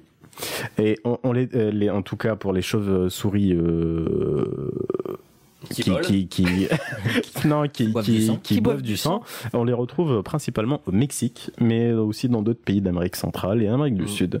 Petite info, les chauves-souris vampires, on les appelle les Desmodus rotundus. Ok. Voilà. Bah, on retiendra, hein. Ouais. Oui, Ouais, ouais. tout à fait. Desmondos rotondos. C'est ça. Et euh, elles vivent en moyenne jusqu'à 9 ans. Elles font la taille d'une tasse de thé. Elles font 9 cm de haut. Et euh, avec les ailes déployées, elles mesurent 18 cm de large. Bah voilà qui te fait un bel animal de compagnie, Elias. Ah oui, mais je veux pas du tout, vraiment pas du tout être taquin sur les, les mesures à chaque fois, mais Mais si, elle fait la taille d'une tasse de thé. euh, oui, Mais genre un mug, un- une petite tasse. mais non, tasse de thé. Oui, une non, tasse de quoi thé une tasse Star- de thé Bah, une tasse de thé de Starbucks. Très bien. Euh, on en a une à la maison. Pas du tout. Mais C'est un mug, ça. Mais une Mais tasse oui. de thé, les gars, vous savez pas ce que c'est qu'une tasse de thé? Si, les tasses de thé façon de reine d'Angleterre en, en porcelaine, quoi. Voilà, une tasse de Le- thé. Oui. Très bien. Oui, donc ah, mais c'était Oh, une- five o'clock et tout, ce, ce genre de tasse de Ah, thé. pardon, excusez-moi, je vois que ça fait 7 minutes qu'on parle d'une tasse de thé. Ah ouais, c'était une interrogation. Voilà. Et elles sont donc assez petites, quoi. Hmm. C'est ça, c'est ça la conclusion. Elles vivent euh, en colonie de 100, mais peuvent aller jusqu'à un groupe de 1000 chauves-souris. Oh, l'angoisse. Ouais, c'est ouf. Euh, du coup, vu qu'elles boivent du sang, ça fait forcément peur. Et avec Dracula, une figure humaine qui se transforme en animal, Mhm. euh, en chauve-souris dans- en l'occurrence, ça nous fait rappeler les sorcières, les sorcières avec les chats. Non? Oui, il y a Ouais, un bail. C'est le, le- c'est un peu dans le même délire, ce qui, renforme, ce qui renforce l'idée d'animal d'Halloween. Euh, mais en vrai, elles sont pas comme on le pense. Elles boivent pas des litres de sang. Ah non. Elle a pas été. Euh, Ah non, mais Vu- tranquille. Vu leur taille, bah, c'est pas parce que. euh, non, je vais pas faire ma blague. Si. C'est pas vas-y, assume. Non, non, non, je vais pas la faire. C'est pas parce qu'elles sucent le sang de quelqu'un que. Quel. Non, non, non, mais non, c'est bon, je, je la fais pas la blague. Allez, fais-la. Non, mais je la fais pas. Euh, Ah, on vous laissera euh, proposer les chutes possibles à cette blague. ouais, c'est une verra, très très bonne idée. et on verra si elles peuvent coller à l'imaginaire malade de Michel. Pas parce qu'elle suce un peu de sang d'un homme qui va mourir. En un an, une, euh, une colonie de 100 chauves-souris peut boire l'équivalent du sang de 25 vaches. Bah, ça va. Oui, c'est enfin, Bah, attends, c'est pas, c'est 1000 pas énorme. chaussures- 1000 chaussures en un an? 100 chauves-souris en Ah. un an, 25 vaches. Ça va. Ça, ça- moi, Ça te bute un troupeau, quoi. ça, ça- ça peut paraître énorme, mais c'est quand même 100 chauves-souris et 365 jours. Oui, puis le sang, ça se, ça se refait. Aussi, Ça va. aussi, aussi, c'est pas bête, j'y ai pas pensé. Euh, mais donc, c'est c'est pas le fait qu'elle sens- euh, qu'elle suce le sang de, de quelqu'un qu'elle crève, c'est surtout les maladies Ah oui. Qu'elle transporte. en euh, fait. Oui, aussi. Putain, Euh, tout ce qui bouffe le sang en général, quoi. hein, euh. Ouais. Bon, enfin bref, revenons à Halloween. Pour- Revenons à nos papiers, oui, c'est comme tu disais. pourquoi les chauves-souris? C'est pas que pour Dracula, puisque Dracula, il a fait sa première apparition en 1897. Ah, Avec le pas roman de Bram Stoker. Le fameux. Exactement. Épistolaire. J'avais envie de dire épistolaire, je suis désolé. Je t'en prie, fais-toi plaisir. Ça vient de la fête celtique. Donc, le Halloween vient d'une fête celtique qui s'appelle euh, Samhain. Samhain. Oui. Je sais pas comment on l'écrit, enfin comment on le prononce. Il y a deux. S-A-M-H-I-N. Ouais, mais euh, j'ai aussi écrit entre parenthèses Samhain. Donc, euh, je pense que ça se ça se dit dans les, les, les deux dans les deux En sens. gaélique ou. Admettons. Euh, en fait, quand tout le monde se retrouvait, ils allumaient un énorme feu de camp. Mhm. quand le- la nuit commence à tomber, pour éloigner les mauvais esprits nocturnes. Et donc, quand il fait nuit et que t'as de la lumière, Bam, les chauves-souris. mais non, C'est les insectes. Voilà. Bam, les insectes. Et Et, bam, et bam, les ensuite, bam, chauves-souris. les Et chauves-souris. voilà, Ah, putain. c'est un festin assuré pour les chauves-souris. Et donc, les Celtes prenaient ça comme les esprits des morts qui revenaient en forme de chauves-souris. Et depuis, ça s'est intégré dans la légende de Halloween. Bien vu. Fête d'histoire. Pe- Yes. petite, euh, petite histoire d'ailleurs de mon emphase. Parce que quand j'étais Ah, petit, j'avais un- retour à un, un Toulouse. arbre, euh, un arbre à côté. J'ai pas grandi à Toulouse, mais il y avait un arbre chez moi avec un petit lampadaire à côté et plein d'insectes autour de l'arbre. Du coup, et en fait, euh, j'aimais bien parce que le soir, il y avait plein de chauves-souris tout le temps. Et le problème, c'est qu'une chauve-souris, c'est ça ne voit rien. Ouais. C'est un peu Oui, c'est con. vrai que c'est un peu con. Et du coup, ça se mange c'est pas de les, leur faute, les baies vitrées, en calmez-vous. fait. Ça se mange les vitres de Ah, ça fenêtres fait- tout le ça- temps. mais du coup, ça doit faire flipper. Non, le problème c'est surtout que le lendemain matin quand tu te réveilles, tu ramasses des petites chauves-souris et Ah. en fait c'est extrêmement mignon les petites chauves-souris oui. qu'on a en France et du coup bah voilà t'es triste parce qu'il y a des chauves-souris qui se sont mangées des vitres. Oh. C'est très très triste. Ah oui, les vrais savent. Hmm. Enfin, partons sur euh, quelque chose de, de moins mignon. Euh, non, non, ça va bien commencer. Vous allez voir, on va parler. Ça va bien commencer. non, mais pour le coup, mon sujet est pas du tout crade. hein. Alors, euh, Ah bah non, bah là, euh, oui, on a cru comprendre. Vu la tête que t'as fait à chacun de nos sujets. non, mais celui du Cham, moi j'ai bien aimé. Bah, Ah, merci. j'ai- ah, parce que non, mais c'était en- mignon, il y a Et pas là il arrive et il lui fait des guilis. Non, mais en vrai, j'ai bien aimé vos sujets aussi, mais ah, les films d'horreur, c'est pas du tout mon truc. Mais non, non, On bah, compris. c'est la réalité, c'est ça que t'as pas compris. Allez arrête de chouiner, on y va. Mais qu'est-ce que c'est que ce cirque aujourd'hui? Il fait le clown pendant 5 minutes et il oublie ma femme.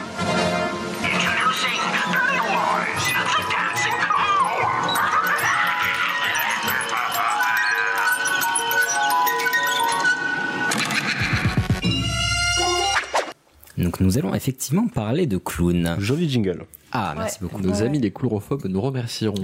Oui, voilà, ah, très bonne remarque, on peut commencer par ça. La phobie des clowns s'appelle la coulrophobie. Chlorophobie. Coulrophobie. Coulrophobie. Ouais. C'est cool. Euh, bah, c'est cool. Merci Voilà. le mec qui a nommé le truc.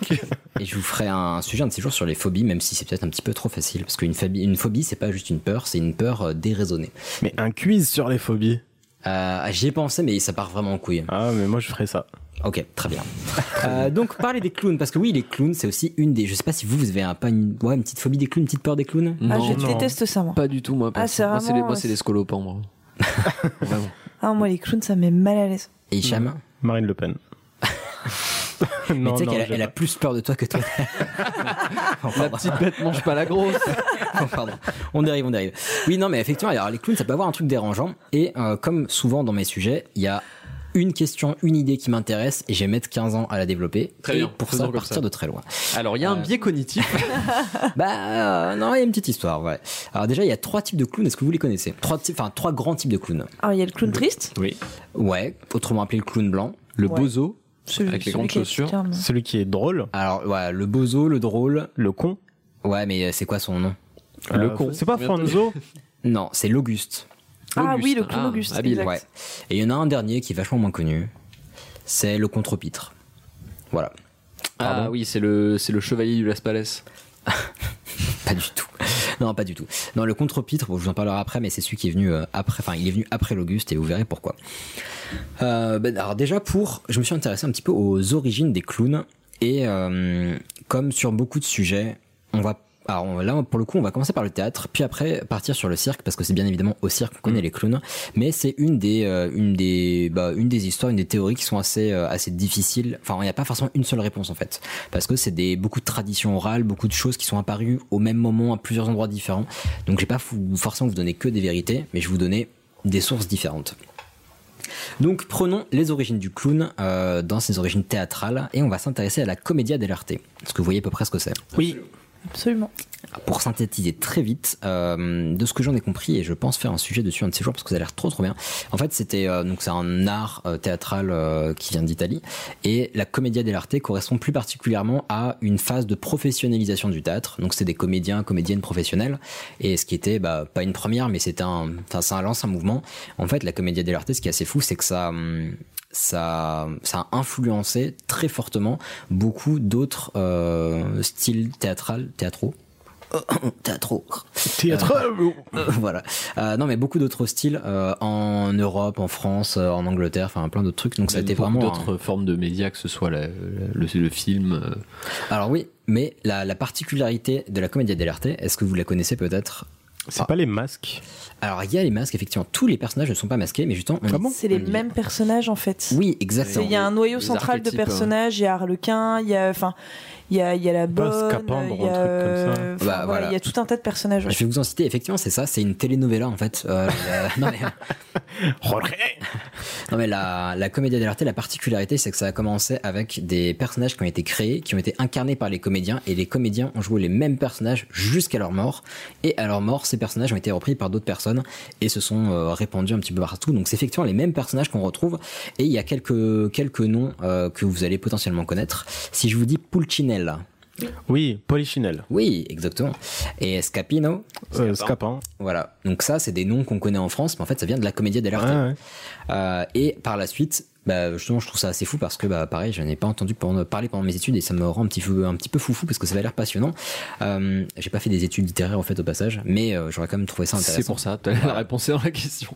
Non, mais voilà, mais la, la comédie dell'arte, ces personnages, si on connaît ces noms, c'est parce que elle a, hum, ces personnages ont aussi inspiré par la suite des générations d'auteurs, dont Mo- euh, Molière, Shakespeare, Et surtout Molière.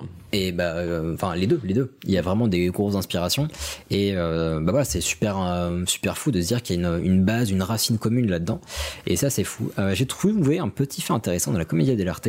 Il semblerait qu'à l'époque, euh, donc dans les troupes de comédie dell'arte, hum, on engageait des comédiennes pour jouer les rôles féminins, ce qui n'était pas toujours le cas dans le reste de l'Europe. Donc c'est une particularité que je trouvais assez drôle. Euh, on avait alors, des quelques euh, dizaines, centaines d'années euh, par la suite, euh, théâtre, on va dire français, on avait des femmes qui jouaient notamment des, rôles- des rôles d'hommes un peu fluets, genre dans Mariage de Figaro, ou trucs comme ça. Chez Rubin était joué par une femme, je crois. Absolument. Je dérive un petit peu, mais bon, c'est intéressant de voir qu'à l'époque, justement, c'est une vraie professionnalisation et les personnages intéressaient, enfin, int- euh, se, enfin, personnifiés. Euh, vraiment, c'est euh, bah, ces personnages, tout simplement. Euh, les personnages qui vont nous intéresser, en revenant au clown, on a un premier, c'est Pedrolino, qui correspond à un nom que vous connaissez peut-être. Pedrolin. Pedro. Pedro Léon. Non, c'est Pierrot, tout simplement. Ah. Pierrot parce que on avait parlé du clown blanc. Est-ce que vous Mm. avez un- une autre appellation qu'on utilise parfois pour le clown blanc? Bah, le clown triste. Oui, mais après par rapport à Pierrot, c'est le Pierrot tout simplement. Pierrot le Oui, le fou. Pierrot, oui. Voilà. Euh, les- notamment le Pierrot lunaire. Il me semble que ça vient de. Alors je sais pas si. Non, je l'ai pas mis dans mes notes, mais Pierrot lunaire. J'ai pas trouvé toutes les références. C'est celui-là qui a la petite larme. Euh, alors surtout que le Pierrot lunaire, je crois que ça vient d'une adaptation, euh, une suite de poèmes, je crois. Mais sinon, c'est le Pierrot globalement. Donc c'est un personnage qui dans la comédia dell'arte est vêtu de blanc. Il ne porte pas de masque, mais il a le visage enfariné. Donc c'est un des rares à ne pas porter de masque. Et euh, il y a une confusion qui est un petit peu complexe entre Pedrolino et Pulcinella euh, parce que euh, lors de l'adaptation des personnages en France. Certains rôles étaient parfois, enfin majeurs, étaient parfois burlesques, parfois observateurs, distincts, etc. Donc il y a eu un mélange de personnages. Donc quand on parle d'un Pierrot en France, c'est pas forcément le Pierrot qui était euh, à la Commedia dell'arte euh, initiale, mais c'est assez difficile de trouver un consensus sur la question. Donc bon, on sait simplement qu'il y a ce type de personnage qui existait à l'époque et que ça a été une des inspirations pour, euh, bah, les clowns, les clowns blancs, les clowns tristes, tout simplement. La particularité de ce cher Pedrolino, c'est que pendant, enfin dans beaucoup de ses pièces, il pouvait être un amoureux transi de Colombine, donc un autre personnage, et souvent en compétition avec un autre personnage dans cette quête. C'est Harlequin, euh, le mec de Colombie. Exactement, Arlecchino. Euh, et à la fin, je vous donnerai une petite référence par rapport à cette dualité, un, un film que j'ai extrêmement aimé, euh, qui parle justement de ce, ce petit souci, euh, enfin ce- cette petite quête. De toute façon, c'est un prisme qu'on retrouve aujourd'hui, même avec le good guy, le douchebag et. Et, et la nana euh, qui Ah, choisit finalement douchebag. Ouais, mais là plus précisément, donc on a, alors je répète, Piero Pedrolino qui est donc euh, une des origines du clown blanc et qui est le euh, en compétition avec Arlecchino, donc Harlequin. Donc on a tous entendu parler d'Harlequin un jour sans forcément savoir d'où il Ou venait. on l'a colorié, même si on l'a pas Ou on entendu parler. mangé. On l'a mangé. ouais. Voilà, exactement. Et Harlequin, lui, il est vêtu d'habits très colorés, il a un masque, et c'est un homme du peuple qui a souvent un rôle de, euh, de valet joyeux, assez expressif. Donc voilà, il a... Il parle fort et trop. Voilà. Et il peut être un petit peu, euh, malin. Comme on disait, euh, à dell'arte, il y a beaucoup de, eu beaucoup de pièces différentes. Donc il n'y a pas forcément un Harlequin ni un, Pierrot. Mais, euh, mais on a déjà ces deux grosses différences qu'on retrouve déjà dans les personnages qu'on a cités avant. Donc le clown blanc potentiellement triste et le l'Auguste qui lui est très expressif, très expansif. Euh, maintenant, on va passer à la vie circassienne, donc vie du cirque de ces clowns. On a donc vrai, c'est vraisemblablement le clown blanc qui est apparu en premier dans les représentations de cirque. Donc, il garde une bonne partie de l'apparence héritée de la comédie dell'arte, donc habit blanc, visage peint en blanc, etc. Il a aussi la particularité d'avoir une expression qui est euh, peinte, enfin très souvent peinte sur son visage. Euh, quand je dis expression peinte, c'est qu'il va avoir euh, potentiellement un ou deux sourcils qui sont dessinés, donc qui vont décrire une expression qui va rester figée sur son Ouais, visage, forcément temps, ouais. potentiellement des larmes qui coulent, etc. Et donc ça sert à figer euh, le clown blanc dans une espèce de bulle poétique qu'il va créer. Les plus beaux spectacles, euh, de mon avis, des spectacles de clowns, les plus beaux sont ceux qui, euh, qui reprennent euh, le, le Pierrot, en fait. Ah mais c'est très mais- extrêmement poétique, avec beaucoup de mise en scène, etc. Bah, c'est très très beau et c'est euh, c'est aussi intéressant à l'époque parce que bah, les, le cirque c'était beaucoup justement des acrobaties, des, des tours avec des animaux, etc. Donc c'était très rythmé, très spectaculaire. Et donc t'as un clown qui a une expression figée, qui vient mettre une espèce de magie, de poésie là-dedans. Ça sert aussi à rythmer le spectacle. Parce qu'en fait s'il y a que des tours où euh, il y a des voltigeurs et des gens qui font des saltos, au bout du moment, au bout du troisième, tu tu tu veux Mhm. plus quoi. Comme dans les films d'action, euh, t'as euh, film d'action, enfin scène d'action, explosion, euh. voilà, un peu d'histoire d'amour. Après re-explosion, salto, re-histoire d'amour. Là, c'est un petit peu ça. Il est, il, il, il permet de garder le, le, le public en haleine en fait. Mhm. Et il a, un, il a un vrai rôle important. Et plus, plus le temps va passer, plus il va prendre un rôle important. Donc, il donne du relief au spectacle d'une d'une certaine façon. Euh, la création et l'arrivée de l'Auguste. Alors là, ça relève plutôt de la légende partagée. Il y a plusieurs légendes qui se retrouvent un petit peu partout dans des écrits, etc. Elles ont toutes la même, enfin beaucoup ont la même base en tout cas, mais il n'y a pas. Honnêtement, ça a été très difficile de vérifier les faits et il y a pas mal de spécialistes qui ont l'air de euh, d'assumer totalement le fait qu'on ne pourra pas le vérifier. Donc euh, là, je peux pas me prononcer sur la question, mais globalement, euh, la base de cette légende, c'est que euh, il y a une idée commune, c'est un accident, un imprévu qui a fait rire et qui a été ensuite euh, bah, reproduit. D'accord. Donc euh, parmi ce qu'on peut trouver de, de plus euh, de plus répété, donc ça serait un employé du cirque qui traverse la piste pour ranger du matériel ou euh, ranger les chevaux ou je sais pas quoi. Euh, il se pète la gueule, il s'étale de tout son long et là hilarité du public. Et bah, comme ça a eu l'air de plutôt bien marcher, on a créé l'Auguste pour seconder le clown blanc. Donc on n'a pas supprimé le clown blanc, mais on a rajouté ce personnage qui se pète un peu la gueule, qui fait rire, qui est un peu burlesque. Il y a aussi d'autres histoires où le, le, bah encore une fois un garçon d'écurie, un truc comme ça, qui fait une connerie avec des chevaux, qui se fait engueuler par le monsieur loyal du cirque, et euh, le monsieur loyal qui, qui s'énerve tout rouge, et euh, tout le monde se moque du, euh, du mec qui a fait la bêtise. Donc voilà, il y a plein de sources différentes, mais encore une fois, à la base, c'était inattendu, mais les gens étaient hilars, donc on se dit, pourquoi pas, allons-y. Alors concernant le nom Auguste, il y a un truc où, alors j'ai cherché, j'ai cherché, mais je n'ai pas trouvé. Euh, et j'ai souvent lu que ça viendrait d'une expression allemande pour dire idiot. Euh, une expression berlinoise plus précisément, mais j'ai trouvé aucune euh, source correcte qui validait cette théorie, parce qu'apparemment cette scène se serait passée à Berlin, mais euh, alors le Auguste, enfin un dérivé de Auguste qui veut dire idiot en berlinois, je n'ai trouvé ça nulle part. Donc si vous avez une rêve, germanophones euh, ouais. qui nous écoutent. Pourtant j'ai cherché, j'ai cherché, mais euh, rien trouvé. J'inclus une deuxième théorie, le mec s'appelait Auguste. Aussi. Ah ouais. oui, ça c'est une très belle théorie. Possible, mais c'est pas celle que j'avais lue en l'occurrence, mais c'est possible. Euh, donc le du- duo clown blanc Auguste fait un tabac pendant des dizaines, enfin les dizaines d'années à venir. Euh, sauf que bah, l'Auguste en fait ça va être un peu le souffre-douleur du clown blanc. Le clown blanc c'est celui qui est un petit peu euh, autoritaire, qui a des habits de qualité, des beaux habits. Plus ça va, plus justement il va quitter son son côté un petit Sa peu mélancolie. ben voilà, c'est exactement ça, sa, mé- sa mélancolie et son côté un petit peu effacé. Parce qu'avant, il était plus ou moins seul sur scène, et il pouvait créer une petite bulle poétique, un petit peu lente, donc il pouvait être un peu terne. Là, vu qu'il va prendre l'autorité, eh ben, il va commencer à avoir des habits de lumière de plus en plus. Et à côté de ça, bah, l'Auguste, c'est le, le gaffeur, l'idiot. Il a des habits trop larges, des chaussures trop grandes, des couleurs criardes, pas, enfin, prend toujours une tarte dans la gueule. voilà, il fait des conneries, il se pète la gueule, il est bête, enfin. On retrouve ça dans énormément de duos comiques de cabaret. Enfin, vous avez sûrement un truc en tête euh, dans le genre. Comment, il s- comment il s'appelle le gros et le fin là euh, Le gros et le fin. Laurel et Hardy. Ah oui, typiquement, oui. Bah après, Laurel et Hardy, ils étaient tous les deux cons. Oui, il ils sont semble. tous les deux cons. C'est pas bête. Ah, le gros est un peu moins bête. Ah, je me sou- je t'avoue que j'ai très peu regardé Laurel Hardy. Ouais, j'ai plus trop de souvenirs, mais euh, Les on jeunes d'aujourd'hui. Mais une T'étais des, pas né, mec. une des particularités que j'ai trouvé à, à l'Auguste, et vous me direz si vous êtes d'accord avec moi, mais c'est que le- l'Auguste, euh, en fait, on ne rit pas avec lui, mais on rit de lui.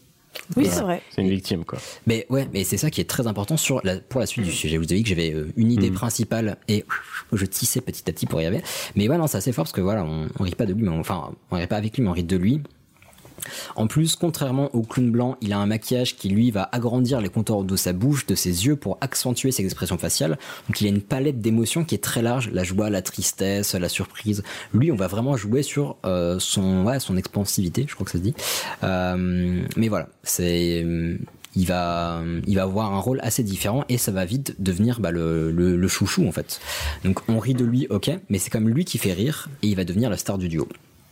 Euh, avec le temps, il va commencer aussi à faire des blagues, à devenir plus malin. C'est euh, une des origines aussi de l'Auguste, c'était les, euh, les personnages de théâtre qui étaient un petit peu un petit peu bêta, un petit peu genre les, les hommes du peuple un peu simples qui comprenaient rien. Ça c'était une des inspirations initiales aussi. Et euh, bah, petit à petit, l'Auguste va se détacher un petit peu de ça et il va bah, gagner en malice, en intelligence. Il va devenir un petit peu facétieux. Et c'est là qu'on va lui rajouter un ou plusieurs acolytes qui sont Les contre-pitres. oui, oh, il y a des gens qui suivent trop bien. Les contre-pitres, exactement. Et ce qui est intéressant, comme je disais tout à l'heure, enfin, ce que je trouve personnellement intéressant, c'est qu'à partir du moment quand, enfin, quand l'Auguste est apparu, il était bête. Donc, il pouvait seconder le, le clown blanc. À partir du moment où l'Auguste est devenu malin, on a dû lui mettre des gens bêtes à côté pour qu'il puisse, enfin, pour garder le ressort comique, euh, intelligence, euh, idiotie. Donc, c'est pour ça qu'on peut avoir, euh, enfin, on a l'image de les troupes de clowns de euh, 10 personnes avec euh, 10 clowns qui sortent d'une voiture, etc. Il y a très très souvent un leader dedans et, euh, et 9 teubés derrière. Bah, c'est l'Auguste et les contre-pitres derrière. Euh, Maintenant, on va arriver dans ce que j'ai appelé la résurrection maléfique. Euh, donc, on a vu voilà l'origine dans de vieilles traditions théâtrales, comédie dell'arte, tout ça, personnage de basse extraction, plutôt simplet, machin. Et bah en fait, dans le monde du cirque, il dénote un petit peu parmi les artistes. Donc particulièrement l'Auguste, parce que les artistes, si on voit le monde du cirque à l'époque, c'était des... euh, Ils sont fit. Ils sont fit, c'est-à-dire Bah, ils ont tous des très beaux costumes, euh, ils sont tous très taillés, et l'Auguste, il arrive avec ses grands pieds et sa démarche de con. Ouais, il y a de ça. Alors déjà sur les habits, effectivement, euh, lui il est super, enfin il est mal sapé, il est pas mis à son avantage, euh, il est pas, enfin il mal sapé dans le sens qu'en plus ça ne va pas ensemble, enfin il sort du cadre. En plus les les les acrobates, etc., sont très agiles. Lui, il est maladroit, il se pète, les, enfin, il se pète la gueule tout le temps, etc. Euh, il est disproportionné. euh, enfin bon, il, sort totalement du cadre. Et euh, bah, dans le cadre du spectacle, le clown, c'est toujours la cible facile. Donc par ressort comique, il est moqué, il est rabaissé. Ce qui a peut-être participé à la naissance de la terreur des clowns. C'est-à-dire que dans l'enceinte du spectacle, on le considère comme idiot, mal adapté, etc. Et on rit de lui et non avec lui. Mais de fait est que à partir du moment où on sort de l'enceinte du spectacle, Il peut avoir envie de se venger. Exactement. Euh, il peut avoir envie de se venger. Donc ça peut être compréhensible qu'on puisse, bah, qu'il puisse créer la crainte en dehors, parce que bah, le public a quelque chose à se reprocher en fait. Il s'est foutu de la gueule de ce, de ce personnage. Il l'a considéré. J'ai jamais vu ça comme ça. Il l'a Habile. consi- il l'a considéré comme bête, comme idiot, comme moche, machin. Il- les gens le pointent du doigt en disant ah mais qu'est-ce qu'il est bête, Augusto, Augusto. Bah, moi j'imagine que le- les Berlinois disaient ça, mais en, en, Certainement. en disant que cette euh, que cette euh, que cette euh, comment dire que cette- que cette explication est juste, mais voilà, donc il se foutait vraiment de sa gueule. Donc on peut comprendre bah, que ces personnes, une fois sorties de là, ils se sont dit, bah écoute, si ce mec il sort du, du cirque, en plus toi il est très expressif, il devient malin avec le temps, et ben en fait ça peut puer du cul quoi, parce qu'on s'est foutu de sa gueule pendant des, années et ça peut clairement cu- euh, pu- clairement pardon puer du cul. C'est pas facile à dire. Clairement puer du cul, Voilà. clairement puer du cul. Euh, et puis voilà, donc, comme je disais, le, en plus le clown il a des, ex- des, mm, expressions très vives, très intenses. Il est pas du tout dans la demi-mesure. Enfin, le clown blanc n'a jamais fait peur, enfin très peu fait peur. Euh, le clown Auguste, c'est celui qui terrorise le plus. C'est celui qui est dans les extrêmes, qui peut rire aux éclats, qui peut te trucider en, en riant, etc. Et euh, bah, c'est ça qui peut inquiéter parce qu'il est totalement à l'opposé de la figure originelle du clown, qui est plutôt calme, posé, etc. T'es un peu hardcore quand même, personne n'avait utilisé l'expression trucidé jusqu'ici. Hein. Oh là là, vous êtes, vous êtes difficile. Euh, je vais finir avec quelques clowns un petit peu connus. Enfin, voir s'ils faisaient des clowns connus. Krusty le clown. Oui, ah très bien, Krusty le clown. Krusty le clown qui pour le coup ne fait pas peur, mais euh, bah, Un peu quand même. bah ouais, et puis il a un, il a un rire un peu flippant, et puis il fait des trucs un peu. euh, Ouais, il a toujours une clope à la main. euh. Ouais, et puis il maltraite ses employés, il prend beaucoup de coke, je pense. Est-ce que tu es en train de dire que ce serait une satire de l'univers du show business? Eh, Ah, ah, ouais, c'est oui, quand en même plus, bien fait. j'en ai pas parlé du nez rouge, mais c'était, alors pareil, Oui, d'ailleurs. euh, très difficile à expliquer parce que, alors, pourtant j'ai, oh, j'ai creusé encore une fois des sources bien profondes, bien enfin reloues. Non, c'était intéressant, mais, euh, mais genre des, des écrits, des thèses, des machins et tout. Euh, C'est pas une parodie de l'ivresse? Ouais, j'allais oui, dire. voilà. Il y a une des explications, c'est ça. Mais pareil, je peux pas vous dire, genre, c'est absolument ça, mais c'est une des choses. Et c'est encore une fois la, la critique, la satire euh, tout à fait malvenue de l'homme du peuple un peu simplet qui se torchonne, Ouais. etc., qui va sur du bar. Qui se torchonne. Voilà. Euh, Est-ce que vous en avez d'autres? Moi, j'en ai quelques-uns, mais je vous laisse. euh, je Oh, Moi, vous laisse des clowns de films d'horreur, tu m'as demandé. Euh, ouais, ouais, bah, si tu as, vas-y. Eh ben, on a Gripsou, Pennywise. Ouais, Pennywise qui, qui, celui avait qui a dans le- traumatisé dans la le plupart des, des enfants, Oui. euh, des enfants des années 90. Euh, qui on a, on a euh, donc le clown de, du film Clown de 2014, J'ai qui pas n'a pas de nom ou Kent, Kent quelque chose, Kent McCoy, Il y a la série Le Clown qui avait sur M6. Je m'en souviens. qui fait pas forcément peur du coup. Je Il y a Twisty le clown qu'on retrouve dans deux saisons d'American Horror Story. Ah oui, oui, oui, il est pas cool lui. hein. Il a une sale tête. Hein, Bah, je- là, je vous fais confiance parce que je ne regarde pas de films d'horreur. Il y a, le- il y a- il y a le, le clown de balade à Tristé. Oui, alors, genre, tu me permets, j'en parlerai juste après parce que c'est ma, Oui. ré- ma référence ultime au top. Ok. Film à regarder. Il y a, il y a Col- Coluche aussi? Euh, Oui, Coluche euh, un petit peu. J'avais un truc Ah, un peu ouais. plus, un peu plus connu, le Joker de Batman. Aussi. Ah bah oui, aussi. Et, son acolyte. Comment s'appelle son acolyte? Harley. Quinn. Et Harley Quinn. Oui, ça vous fait penser Quinn. à quoi? Ah, Harlequin. Harlequin. De toute façon, elle a le même Oh, costume. C'est quand même bien fait. Elle a le même Eh costume. ben écoute, mais moi je m'en suis rendu compte en écrivant le sujet. Ah, Harley. Quinn, Harlequin. Mais elle a pas le même costume. Mais bien sûr Si, que si, si, elle a mais si, costume. elle a un costume d'Harlequin. Elle costume plus, avec elle a des- des Ok, ok, calmez-vous les gars. Battez-vous up. Non, mais en vrai, je moi me je permets juste de conseiller rapidement le film de 88, 1988, Killer, euh, Killer Clown. Ah, là, là, si vous le voyez, il a les jambes croisées, un petit verre de rouge à la main, les bras croisés. Alors le petit Oh, film de le cigare, 88. Eh ben, je vous le conseille, c'est un film de d'horreur euh, comique de 1988 avec des, des extraterrestres euh, qui sont des clowns en fait et qui tuent des gens à coups de tarte à la crème ah euh, oui, c'est acide. Cl- Clown from Outer Killer Space. Clowns from Outer Space. Oui, effectivement, ça, il paraît que c'est une très grosse référence et c'est une des. Je vais pas dire de bêtises, mais je me demande si c'est pas une des premières origines de euh, des clowns au Du cinéma, clown non je pense pas. Non, ok. Bah non, mais c'est possible. hein, je, je me trompe peut-être. Et il y en a un. Moi, j'en ai un petit dernier. Après, vous en aurez peut-être d'autres.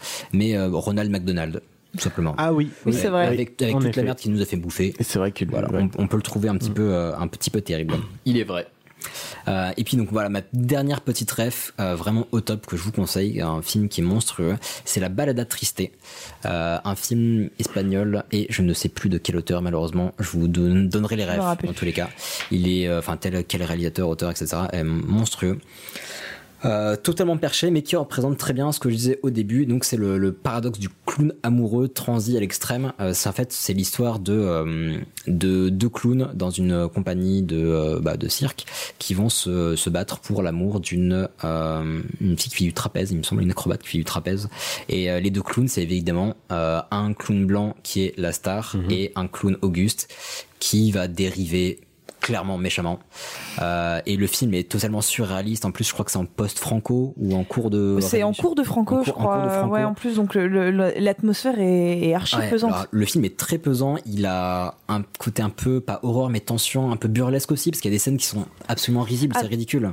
Oui, tout. Mais euh, il est très très bien foutu, il est très très beau. Euh, par contre, oui, il est perché. Faut, faut aimer les films perchés, mais il est très très bien.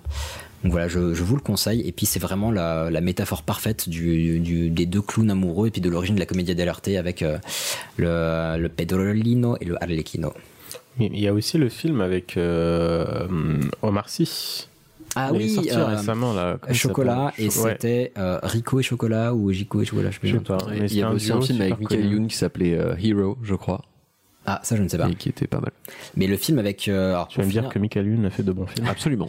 Pour- Méco- méconnu, mais il a fait de bons films. Pour finir l'histoire du clown chocolat et de son acolyte euh, dont je n'ai plus le nom, en fait c'était en bah euh, pas, enfin, encore une fois, c'était le, le très bon, très bon exemple du clown blanc et de l'Auguste qui est un peu euh, le martyr. Euh, L'Auguste était joué par Chocolat et c'était une satire justement de d'humour euh, pas postcolonial, mais justement de- d'humour un petit peu Mhm. euh, bah, si, Ouais. colo- colonialiste, Ouais, etc. colonial, ouais. Donc vraiment, l'Auguste était encore une fois la victime euh, et ça, bon, je sais pas s'il dénonçait un peu ou pas, mais c'était une des bases de leur humour, de leur humour initial, quoi.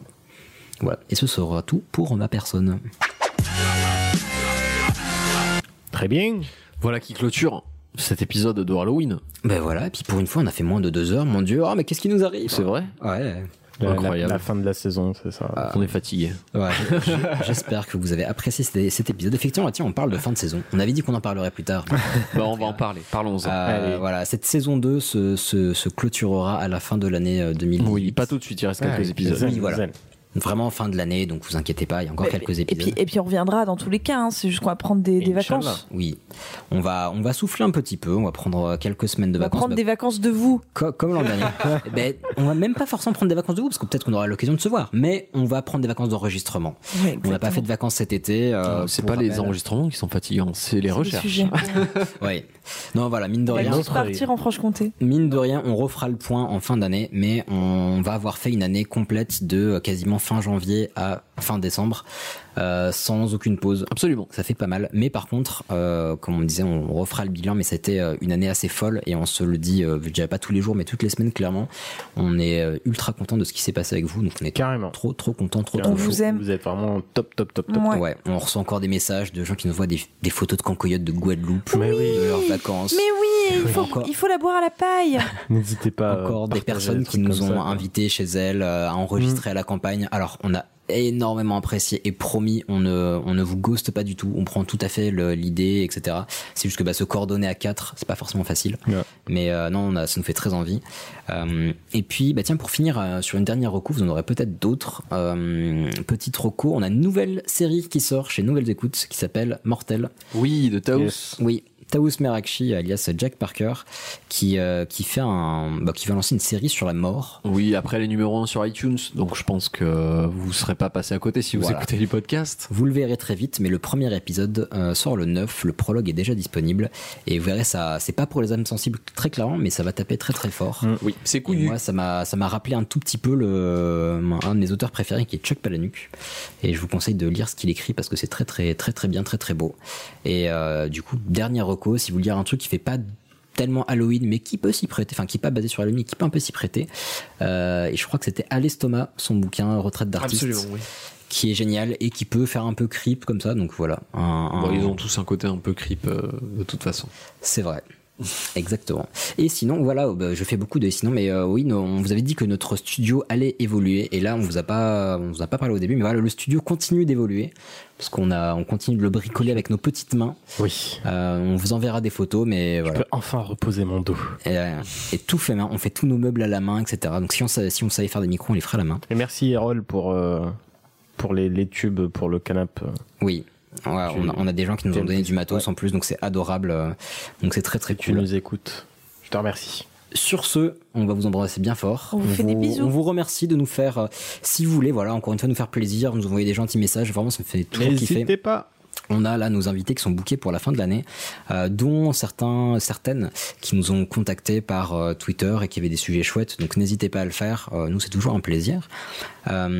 Et puis voilà, si vous voulez nous faire plaisir, nous aider à nous faire connaître, bah, un petit like, un petit commentaire, un petit partage.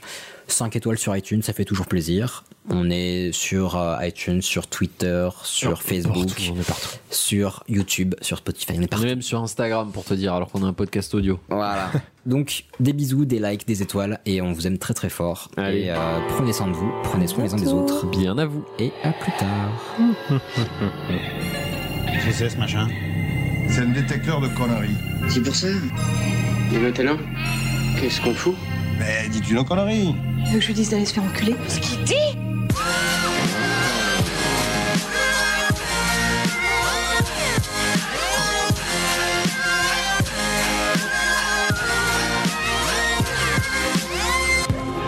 Vulgaire. Je trouve ça vulgaire. Oui, je trouve ça vulgaire.